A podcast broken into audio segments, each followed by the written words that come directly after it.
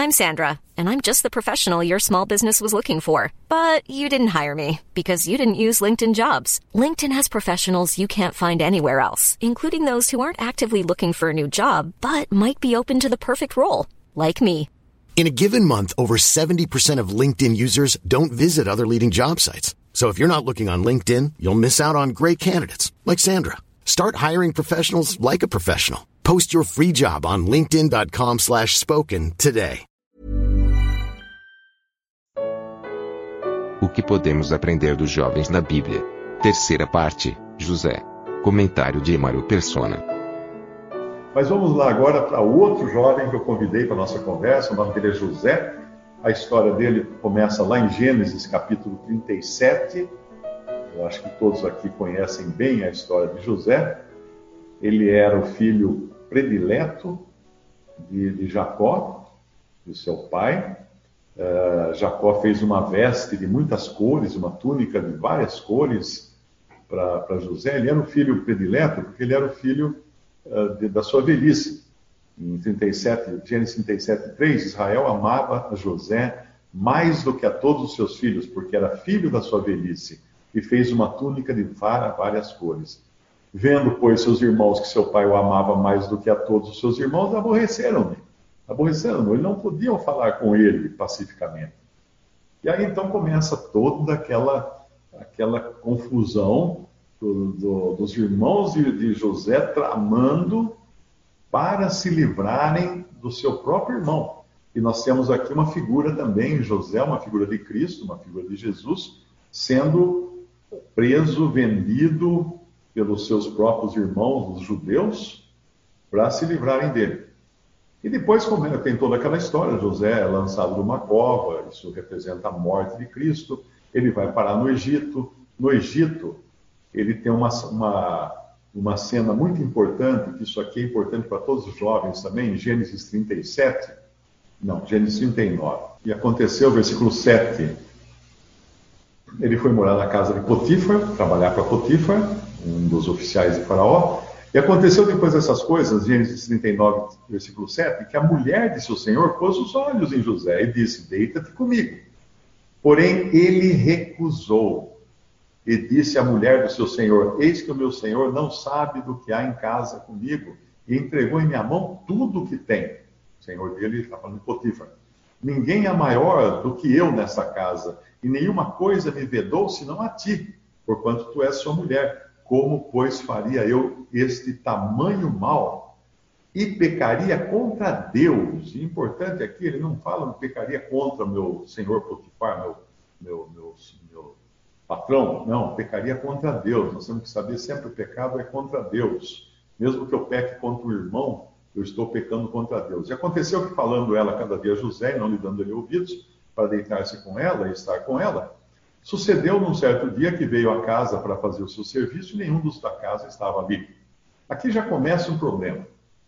E o jovem deve se guardar. Uh, é o problema do, do palco do palco. Quando você vai ter uma peça, você tem que armar o palco. Você tem que preparar o cenário.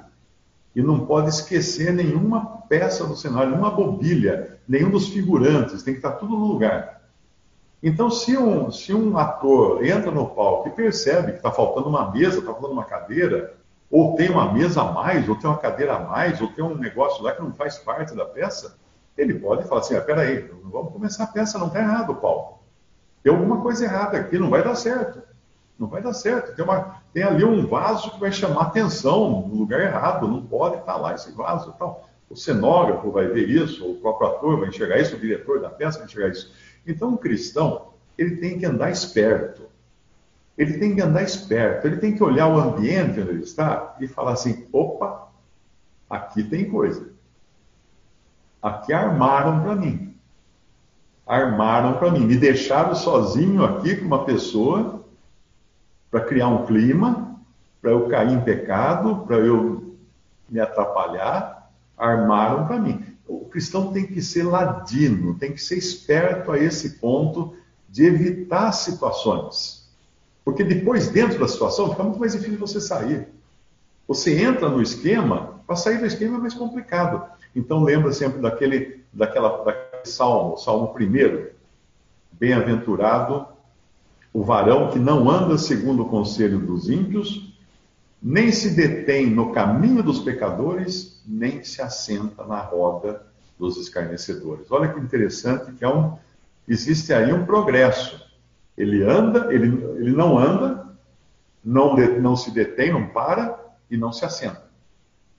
Então, quando você começa a andar com as pessoas erradas, você vai acabar se detendo com as pessoas erradas, ficando com elas e finalmente sentando com elas. Agora você está cômodo, acomodado com as pessoas erradas, como o Pedro estava acomodado do lado do fogo, lá depois de ter traído o Senhor. Estava com as pessoas erradas, andou com as pessoas erradas, parou com as pessoas erradas, sentou com as pessoas erradas. E no fim vai levar uma na cara de uma serva, vai ter medo de uma, de uma serva que vai falar assim: Eu vi você, você estava com ele também, você é dos que seguem a ele.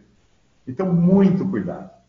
Muito cuidado, não seja esperto para não deixar o palco ser preparado. Todo, vocês são jovens, vocês sabem disso. Quantas vezes uma amiga, né, uma amiga quer armar um encontro, uh, você é a outra menina, você é a amiga da, da sua amiga, e a sua amiga quer que você, de qualquer maneira, acabe ficando com o amigo dela, porque o amigo dela já deu uma gorjeta para ela para montar um encontro. E aí ela faz de todo jeito que chega no lugar e fala assim: Ó, oh, eu vou ali, deixo vocês aí conversando, já volto e nunca mais volto. Então você percebe, esses esquemas são muito feitos, são muito montados na vida. Mas temos que ficar atento, todo jovem tem que ficar atento. Se você perceber que o clima está levando, o vento está soprando na direção, faça como José. Não deixe acontecer isso, né? Quando ele fala aqui que uh, no versículo Uh, sucedeu que um certo dia que veio à casa fazer serviço e nenhum dos da casa estava ali. Por que nenhum estava ali? Porque a mulher armou para ele.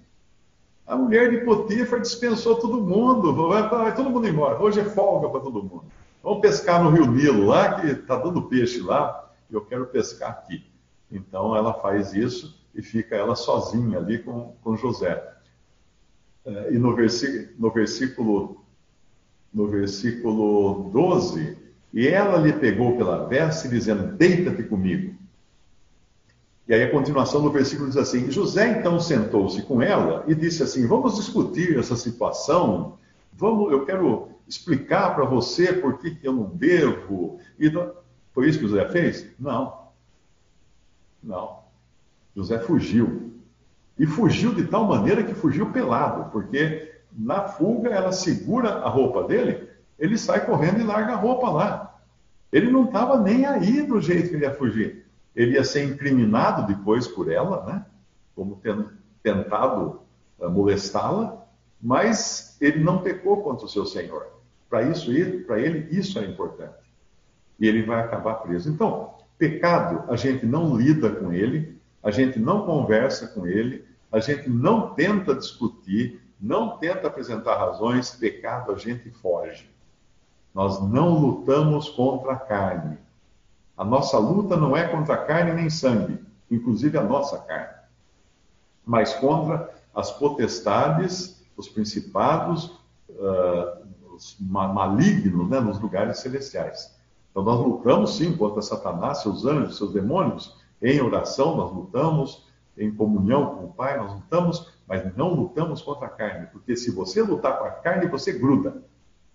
Você gruda. É essas lutas de, como é que chama? O, o HF, o UFC, HSV, eu não sei o nome, tem uma sigla lá. Os caras se engafinham, né? um gruda no outro. Qual que é o objetivo da luta? Agarrar o outro para não deixar o outro escapar. Não sei que graça tem agarrar um homem tudo suado num ringue, né? Mas é a luta, a luta, a luta é isso.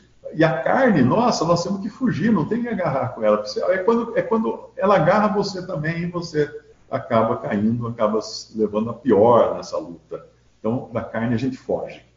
Da carne a gente foge. Não tem o que fazer, não tem outra solução. Mas então, uh, vimos aí a história de José. José, uh, em, em Hebreus 11 também vai falar de José. Vamos voltar para Hebreus 11. Eu gosto de voltar em Hebreus para saber qual foi a última opinião que Deus teve da pessoa. Em Hebreus 11, versículo 22, Pela fé, José, próximo da morte, fez menção da saída dos filhos de Israel e deu ordem acerca de seus ossos. Agora veja aqui que importante. Lá nós vimos José jovem fugindo do pecado, fugindo da mulher de Potifar. Depois ele vai sofrer consequências disso, vai ser preso, vai passar por uma série de apuros, mas Deus vai, Deus não o abandona nunca. Ele vira vice-rei do Egito. Depois ele, inclusive, não guarda rancor dos seus irmãos, da mesma maneira como uh, nós, nós vimos no caso de Isaac, não é? Uh, e, a, e, aqui nós vamos encontrar José agora. Ele quer que quando ele morresse, em, em, isso fala lá em Gênesis, mas aqui em Hebreus 11 uh, ah, é a, a repetição daquilo. Ele queria que seus ossos fossem sepultados na terra que Deus prometera dar a, a seus pais, a Abraão e a Isaac. Então, o que ele fez na realidade? Ele, em momento nenhum, perdeu de vista o seu destino. Ainda que fale de sepultamento aqui, né? De ossos sepultados na terra prometida, mas isso nos fala do destino. Toda uma vida deve ser levada em função do destino. Hoje eu publiquei no Facebook, primeiro em inglês, né? Tinha alguns irmãos discutindo alguma coisa sobre a proibição de, de, de comércio, etc. e tal. Aí eu publiquei alguma coisa dizendo o seguinte: não adianta a gente brigar contra um negócio que está é, tá sendo permissão de Deus, não é? Não são as autoridades que estão determinando isso. É Deus quem está permitindo que as autoridades façam isso, porque nós podemos estar assistindo ao ensaio da peça que está prestes a começar. E, e tinha irmãos, inclusive, que estavam preocupados se iriam poder voltar a reunir, a congregar ou não, e aí eu pus o seguinte, que a nossa preocupação não é congregar aqui. A nossa preocupação é congregar no, no céu. Então, se nós nunca mais vamos poder congregar aqui, amém. Nós vamos, nós vamos congregar no céu. Porque eu não vou ficar brigando, batendo boca uh, contra a definição de presidente, de governador, de quem quer que seja, de se abre, se fecha, se veste o casaco, se tira o casaco. Porque o nosso interesse é o futuro.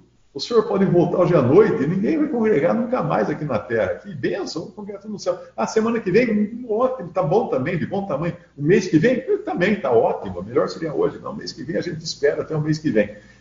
É isso que deve ser a nossa preocupação. Então é isso que é também a preocupação aqui de José. Ele quer que os seus ossos sejam enterrados na terra que Deus havia prometido aos seus pais e a ele também.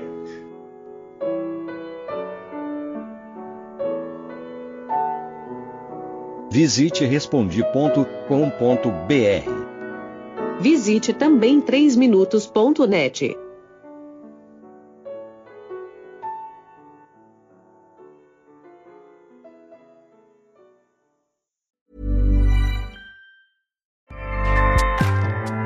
ACAST powers the world's best podcasts. Here's a show that we recommend.